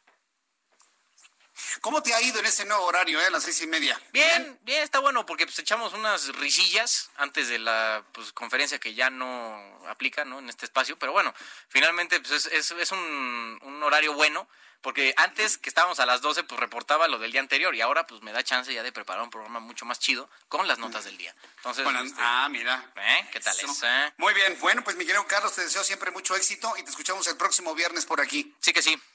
Ándele pues, cuídate. Igual. Saludos, gracias, bye. Sir Allende, Carlos Allende, aquí en el Heraldo Radio, con sus eh, explicaciones con palitos y bolitas. Antes de ir a los mensajes, ya tenemos los datos de COVID-19, los vamos a analizar con más detalle al regreso de los anuncios, pero puedo adelantarle que en cuanto a contagios, se sumaron 6.891 personas contagiadas en las últimas 24 horas. Ayer había 282.283, hoy hay 289.174. Personas fallecidas se sumaron 665 a la lista. En este momento suman 34.191 con un índice de letalidad del 11.82%. Yo le invito para que me escriba a través de mi cuenta de Twitter, arroba Jesús Martín MX y me dé sus comentarios. Le recuerdo que estamos también en un chat en vivo para que de esta manera usted y yo tengamos todo tipo de comentarios y retroalimentación de las noticias que estamos compartiendo aquí en el Heraldo Radio. Sígame a través de Jesús Martín MX en YouTube. Y al regresar de los anuncios le tengo más aquí en el Heraldo. Escuchas a Jesús Martín Mendoza con las noticias de la tarde por Heraldo Radio, una estación de Heraldo Media Group. Escucha las noticias de la tarde con Jesús Martín Mendoza. Regresamos.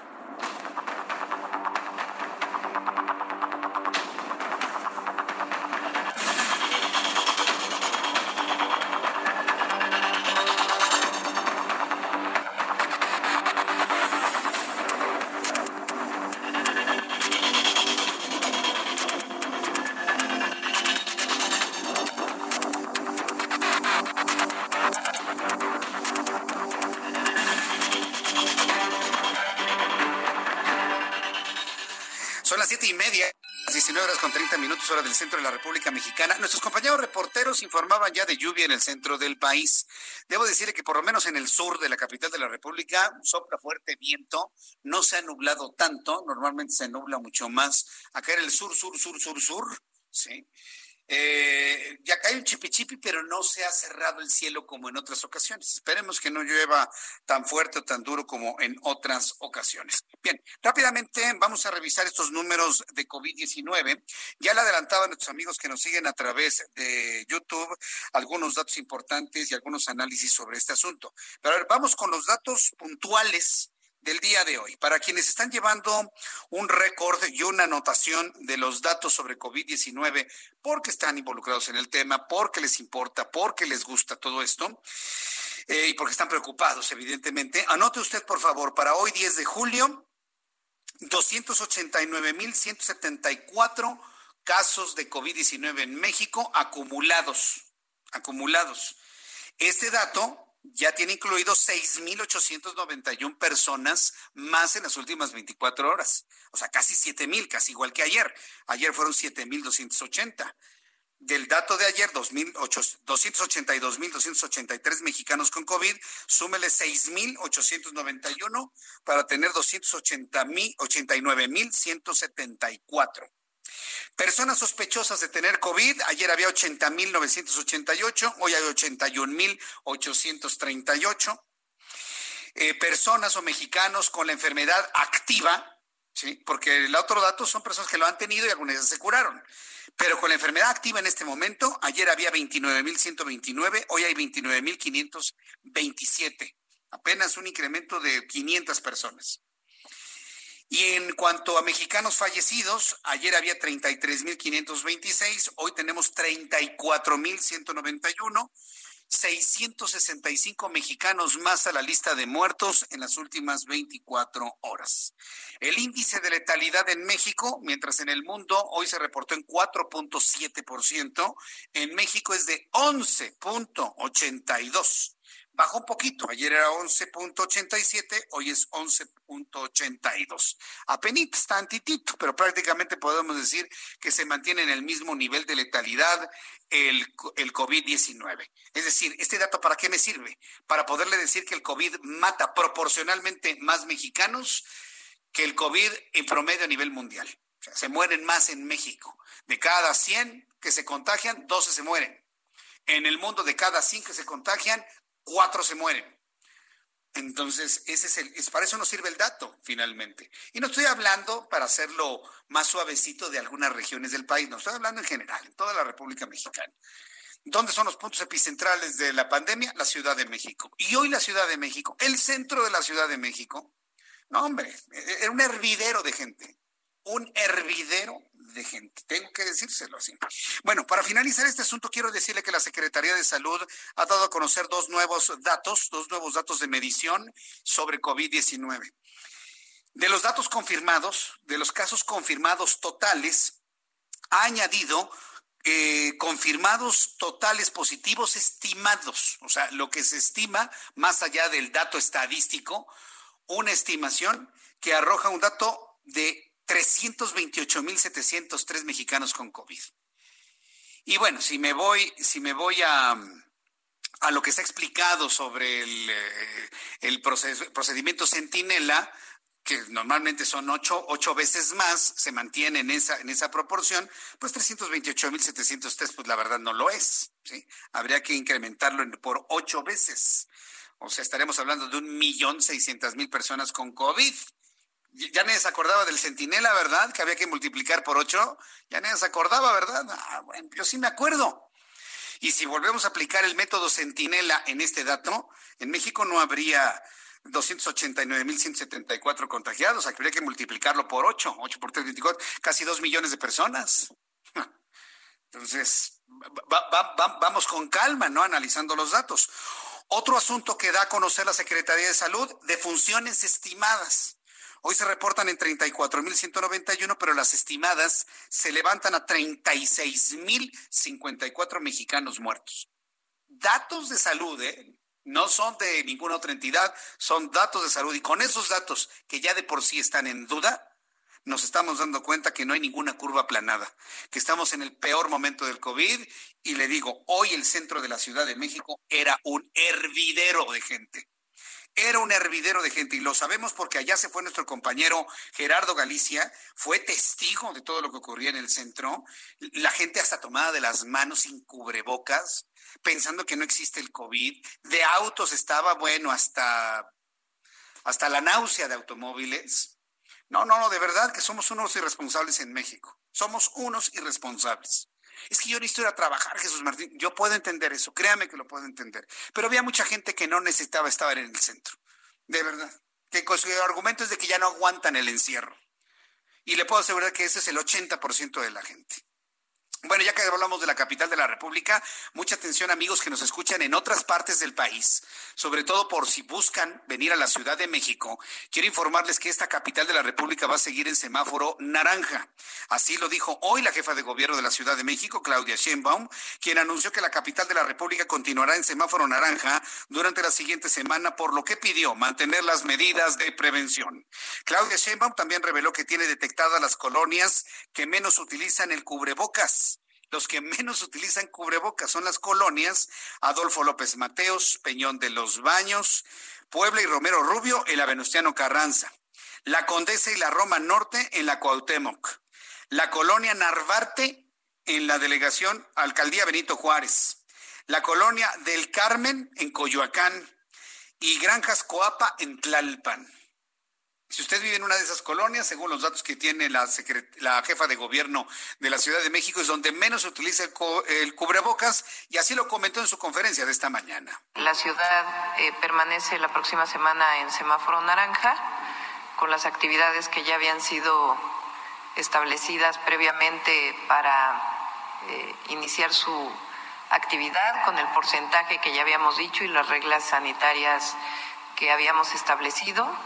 La próxima semana, como lo dije ayer, es una semana en donde tenemos que medir el impacto de la apertura que hicimos eh, no esta semana que está terminando, sino la semana anterior, en términos del el número de personas que pueden llegar a hospitalizarse. Esto fue lo que dijo la jefa de gobierno de la Ciudad de México, Claudia Sheinbaum. Debo decirle que la jefa de gobierno está preocupada está preocupada sobre todo por las imágenes que compartimos en el Heraldo Televisión el día de hoy. Eh, eh, en el gobierno capitalino están muy pendientes de nuestros programas de noticias y le aseguro que están preocupadísimos por lo que está ocurriendo en el centro. Ellos mismos lo pueden ver al salir del, del edificio del ayuntamiento no es posible. Muchas personas ahora me están comentando que la gente no es cierto que va a trabajar, que se van a pasear al centro. Yo estoy de acuerdo con eso. ¿eh? Ay, vámonos al centro, vamos a ver la banderota, ¿no? Y nos comemos una torta de pavo, ¿no? Ahí en, en Palma Norte y cosas por el estilo. El caso es que consciente el gobierno de la Ciudad de México. Escuché lo que le voy a informar, ¿eh? Súbale el volumen a su radio. Aquí en la capital y en todo el país, por si usted nos visita en los próximos días conscientes de lo que está pasando en algunas zonas de la Ciudad de México donde la gente no respeta la sana distancia, no utilizan cubrebocas y si salen a pasear por cualquier motivo, el gobierno de la ciudad ha anunciado la implementación de un nuevo programa que pondrá semáforo rojo, vamos a regresar al semáforo rojo por colonias. A ver, mucha atención con esto, ¿eh? Como la gente no entiende, como la gente no coopera, como la gente no aporta, ah, bueno, entonces se va a poner semáforo rojo, donde se va a impedir la salida de la gente por colonias, las cuales presentan más casos de COVID-19, por lo que algunas actividades van a quedar prohibidas. Lo ha anunciado el gobierno de la ciudad. Las colonias donde se va a regresar al color rojo, a ver, súbale el volumen a su radio, por favor, porque esto es muy importante que usted lo tome en cuenta para todo el público y también para nuestros amigos de otras partes del país. Esto aunque estoy hablando de la capital, es de interés nacional, porque muchas personas viajan del interior, o bueno, del, de la República Mexicana hacia el centro del país y tienen que saber qué colores van a estar en color rojo. Entonces, y son eh, eh, protocolos que seguramente se pueden aplicar también en ciudades principales en la República Mexicana. Bien, las siguientes colonias se van a rojo y con actividades prohibidas. Ahí le va, súbale. En Tlalpan, San Miguel Topilejo, Colonia Miguel Hidalgo, San Andrés Totoltepec y San Lorenzo Huipulco. No, San Lorenzo Huipulco, tiene una cantidad de gente tremenda, ya me imagino, ahí donde están los paraderos del tranvía, ya me imagino la cantidad de gente que da de ver y sobre todo hacia la zona de hospitales.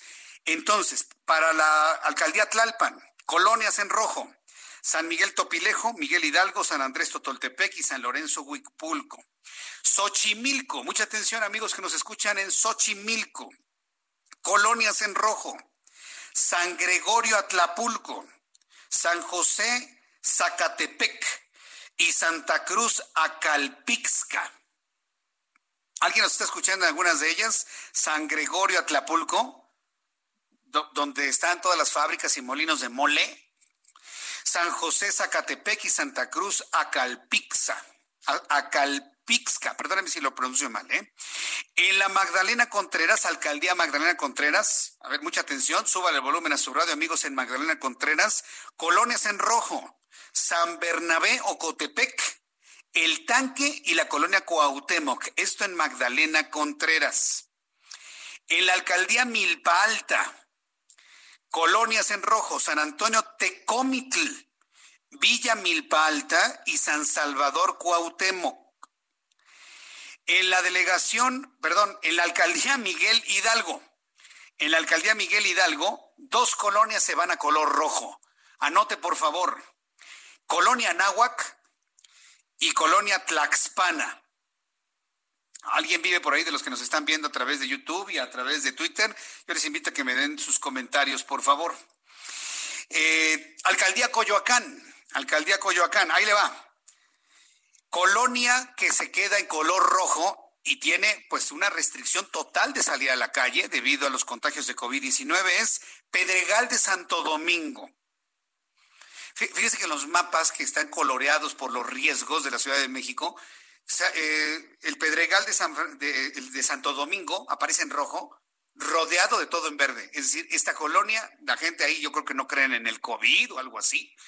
Pero le informo, amigos que nos escuchan en Santo Domingo, Coyoacán, se aplica semáforo rojo y está prohibidas una gran cantidad de actividades que ya le iremos informando en los siguientes minutos. Y también en rojo, en Coyoacán, San Francisco, Culhuacán, con semáforo en rojo. Alcaldía en Tláhuac. Súbeles volumen a su radio, amigos que nos escuchan en Tláhuac. San Francisco Tlaltenco, solamente de San Francisco Tlaltenco estará con semáforo en rojo. En la alcaldía Cuauhtémoc, la colonia Roma Sur. Y por último, en la alcaldía Iztacalco, la colonia que se va con color rojo será Agrícola Oriental. Amigos que nos escuchan en la Agrícola Oriental, hay una serie de mercados ahí en la Agrícola Oriental, todo lo que es la, calle 7, por ejemplo, en donde están todos los mercaderes de, carne de cerdo, donde están todos los, donde venden las ollas. ¿Esa avenida 7 que confluye con la Ignacio Zaragoza? ¿La conoce? No, hombre, es una romería. Es una romería y se mantiene como una de las zonas con mayor problema vehicular, por cierto. Bueno, pues la agrícola oriental se va a color rojo. Entonces, el gobierno de la Ciudad de México está implementando esta política, porque bueno, pues hay colonias y zonas de la ciudad donde la gente no entiende. Y le voy a decir algo, ¿eh? En color rojo debería estar el primer cuadro de la Ciudad de México, el centro de la Ciudad de México. Debería estar en rojo no por fastidiar a los comerciantes, créame que no es la idea, sino por salvar la vida de las personas, sobre todo las señoras, ya eh, señores entrados en edad, más de 60, 70 años, con obesidad, con hipertensión, que fuman mucho, ahí van con su cubrebocas mal puesto aparte, nada más cubriéndose la boca y la nariz afuera, se les mete el COVID por la nariz.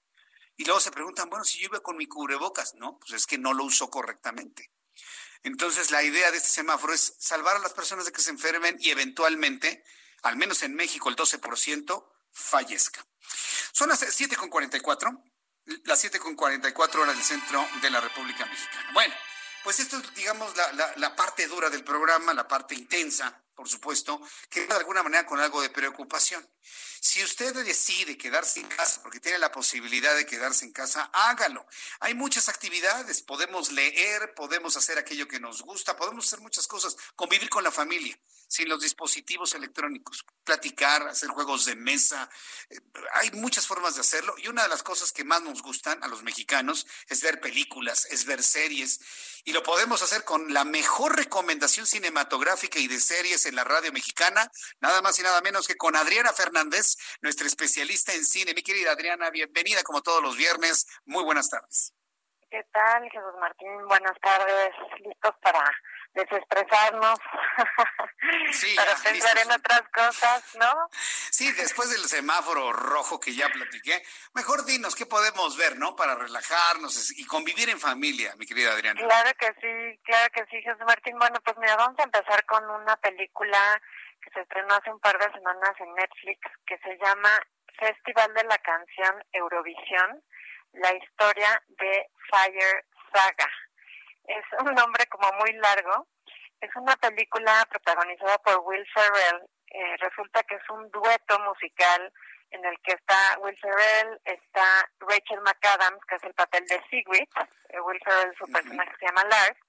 Y ellos, hazte cuenta que cuando eran chicos, en los años 70, vieron a ABBA, el grupo sueco, ganar el Festival de la Canción Eurovisión, que es un festival real, ¿verdad?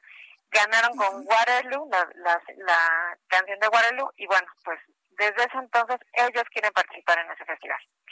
Entonces, bueno, esta película es una sátira, eh, mezcla con comedia romántica musical. Los que conocen a Will Ferrell pues saben que se, se burla de todo, ¿verdad? Se burla de todas las profesiones, de todos los deportes y demás. Así que pues en esta ocasión le tocó el turno a los cantantes y a los islandeses Y es una película muy divertida, Jesús Martín, sale un reparto internacional, sale Pierce Brosnan como su papá, sale Dan Stevens como un ruso que también canta, que se llama Alexander Lemto.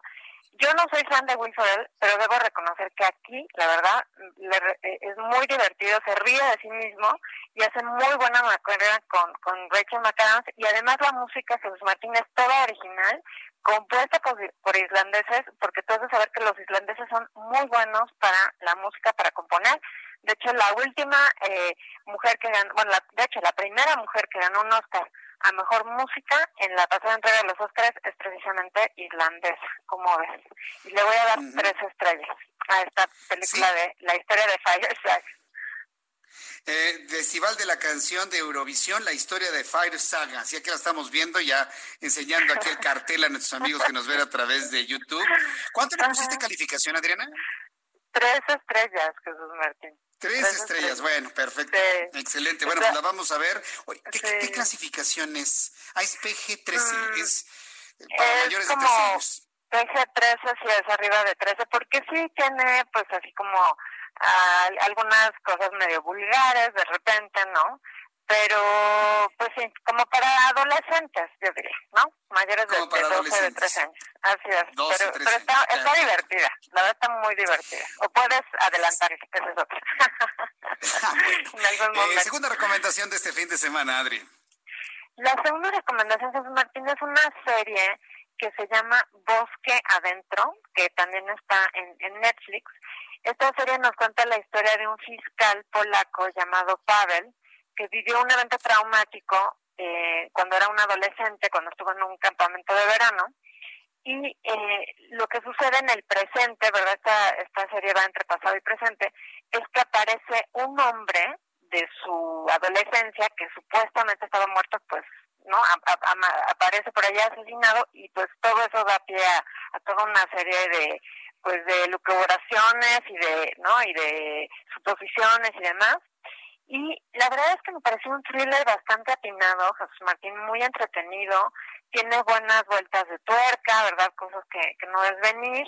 Eh, lo interesante además aquí, Jesús Martín, es que es una serie polaca, entonces pues todos los actores son polacos, todo está hablado en polaco, pero pues ¿cómo te diré? Como que siento que eso también es una ventaja que tenemos hoy en día con estas plataformas, que puedes conocer la producción audiovisual de otros países, ¿verdad? La tienes literalmente en tu mano, ¿no? La puedes ver en cualquier lado y me parece muy, muy interesante.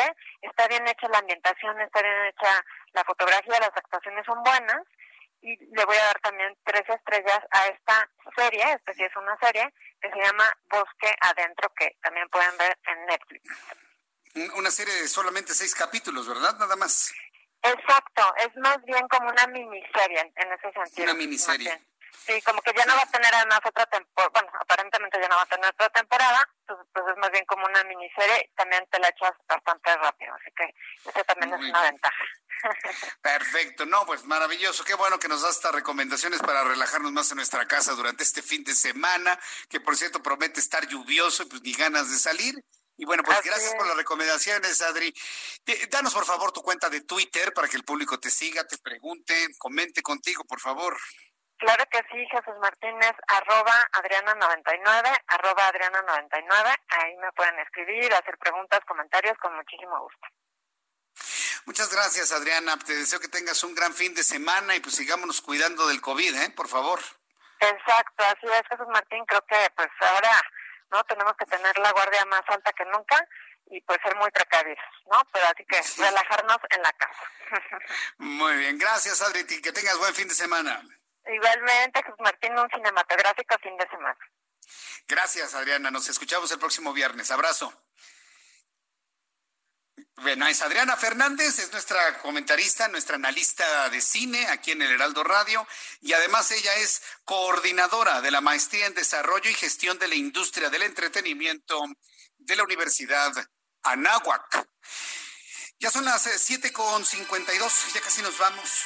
Ha pasado hoy el día rapidísimo. Créanme que me sorprende luego cómo estas dos horas, cuando usted y yo estamos platicando las noticias, se pasan rapidísimo. Qué bueno, me, da mucho gusto y sobre todo una nutrida participación de nuestros amigos eh, a través de este canal de YouTube en donde estamos comentando todo. Me dice Elia Gómez, hay más colonias populares que no guardan la distancia y no usan cubrebocas. No veo válida la información del gobierno de la Ciudad de México. Yo creo que hay que esperar, Elia. Yo, yo tengo la percepción de que esto va a trascender no nada más a Colonia, sino que toda la ciudad va a regresar a color rojo en breve, en cosa de una o dos semanas. ¿eh? Por lo que vi hoy en el centro de la Ciudad de México, ¿sabe cuánta gente se expuso al COVID el día de hoy? No, hombre, miles, miles de personas estuvieron expuestas al virus, miles. Y, el transporte público, bueno, platicaba hoy con Manuel Zamacona, nuestro compañero en el Heraldo Media Group, que ayer le tocó pues hacer cobertura en el mercado de Sonora, ayer entonces me platicó su aventura entre programas, ¿no? Estaba verdaderamente sorprendido porque se fue en transporte público, entonces él quiso ver, obviamente con todos los, eh, todo lo necesario, careta, cubrebocas, guantes, lo que pasaba en el transporte público. Pues el transporte público está normal, Jesús Martín, está completamente hacinada la gente en el transporte público, en el micro, en el metro, y bueno, el mercado de Sonora ya es una gran romería. O sea, los pasillos, eh, la gente pasa rozándose unos con otros, no, está ya una normalidad en la ciudad desbordada completamente. ¿Cuál va a ser el efecto de estarnos exponiendo al virus de manera innecesaria en una ciudad como la Ciudad de México? Lo vamos a saber en dos o tres semanas. Ojalá y nos equivoquemos, ¿eh? De verdad. Ojalá y muestre la genética mexicana una, una, fortaleza como cuando en su tiempo nos respirábamos plomo en el aire y decían que los mexicanos éramos los hombres de plomo, así se decía en el mundo, fíjese. Pero bueno, el COVID, la verdad, es otro tipo de cosa que no respeta, no respeta edad, no respeta sexo, no respeta condición económica, social, educativa, nada absolutamente, ni colonias. Por eso yo pienso que tarde o temprano la Ciudad de México podría regresar al color rojo. Muchas gracias por su atención. Vamos a descansar este fin de semana. Le recuerdo que el próximo lunes es una cita para que nos volvamos a encontrar usted y yo a las 2 de la tarde en el Heraldo Televisión. Le invito para que me vea a través del canal 10.1 en el Valle de México. Canal 10.1 a las 2 de la tarde el próximo lunes y a las 6 de la tarde, Heraldo Radio. A nombre de este gran equipo de profesionales de la información del Heraldo, le agradezco su atención y lo espero el próximo lunes. Que tenga usted un gran fin de semana, conviva con la familia y cuídese por favor del coronavirus. Soy Jesús Martín Mendoza, gracias. Hasta mañana. Esto fue las noticias de la tarde con Jesús Martín Mendoza.